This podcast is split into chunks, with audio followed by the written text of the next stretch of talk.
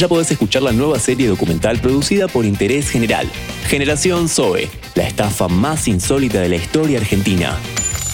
Un true crime distinto sobre sectas, criptomonedas, clubes de fútbol y muchos negocios de cartón más. Búscalo y no te olvides de darle al botón de seguir.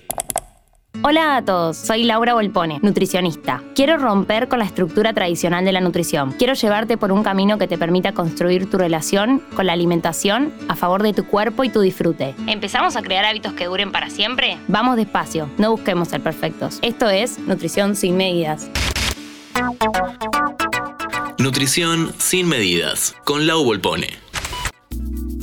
Si limitas tu ingesta de aquellos alimentos que consideras no saludables o prohibidos continuamente. Si constantemente estás pensando que deberías comer menos para bajar de peso. Si conoces la dieta de la luna, la disociada, sabes cuántas calorías tiene un sándwich y una manzana. Si probaste más de 10 formas de perder peso. Si diariamente controlas tus ingestas. Si tus elecciones alimentarias son en base a lo que ya comiste o vas a comer el fin de. Si siempre tenés que bajar un par de kilos y para eso pretendés regularlo con la alimentación y la actividad física. Si considerás que vos siempre tenés que estar cuidándote, y lo digo entre comillas. Si nunca comes un alimento sin culpa, si te pesás seguido o estás siempre pendiente de si la ropa te queda o no más apretada. Si subís y bajás de peso con mucha, mucha facilidad y subís y bajás varios kilos cada vez, es probable que seas un dietante crónico.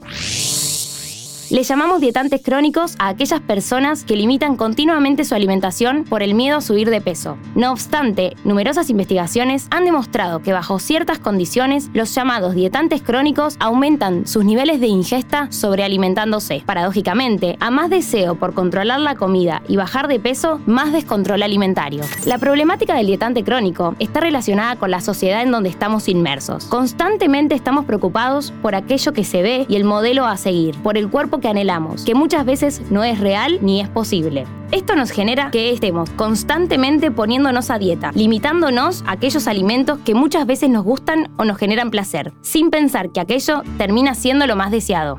¿Qué es lo que sostiene la práctica del dietante crónico? El deseo intenso de perder peso. El buscar perder peso constantemente genera que las personas estén restringiéndose alimentos, lo que se conoce actualmente como hacer dieta. La palabra dieta, de acuerdo con la FAO, Organización de las Naciones Unidas para la Alimentación y la Agricultura, se refiere al total de alimentos y bebidas que consume un individuo, es decir, la alimentación diaria. Sin embargo, a través de los años, este término ha sido utilizado socialmente para hacer referencia a un plan de alimentación restrictiva usualmente enfocado en la pérdida de peso o grasa corporal. Si bien la restricción crónica de alimentos no es como tal un trastorno de la conducta alimentaria, sí representa un factor de riesgo para el desarrollo de estos, especialmente si hay una preocupación constante por la imagen corporal. Algo que la cultura de la dieta no dice y los dietantes crónicos no tienen en cuenta es que la restricción alimentaria es un factor clave para el aumento de peso y que estar constantemente bajo restricción, ya sea física o mental, genera estrés. El estrés generado por la limitación constante de alimentos se convierte en estrés crónico. La sensación de incertidumbre que ocasionan las dietas, el control de los alimentos, llevar registro del peso, subirse a la balanza repetitivamente genera ciclos de restricción y sobrealimentación. Todo esto eleva la hormona del estrés, el cortisol. Es de público conocimiento que el aumento del cortisol está asociado a mayores niveles de grasa visceral, inflamación celular, desequilibrios internos que impiden la regulación del hambre y la saciedad, además de dificultar la pérdida de peso, la ganancia de masa muscular y el bienestar mental y físico.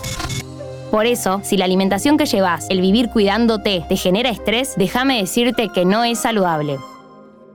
Vivir dietando no es sano ni para tu cuerpo ni para tu mente y además condiciona tu autoestima y tu vida social. Sí, lo sé, pensarás, pero entonces muchos de nosotros somos dietantes crónicos. Y en parte sí, porque vivimos en la cultura de dieta, en donde la bajada de línea del estereotipo de belleza es más importante que la salud. Y tenemos normalizado que hacer dieta es lo que está bien, cuando ya está científicamente comprobado y experimentado por vos que seguir haciendo esto trae más daño que salud. Te pregunto, ¿qué más necesitas para dejar de hacer dietas?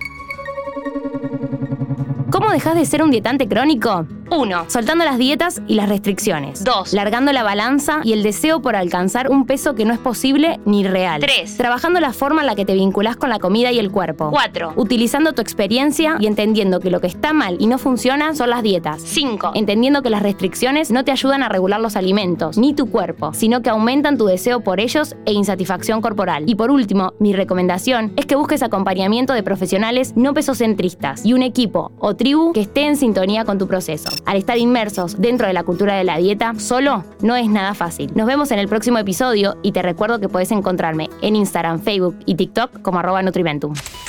¿Querés auspiciar en Interés General Podcast? Escribinos a contacto interésgeneral.com.ar.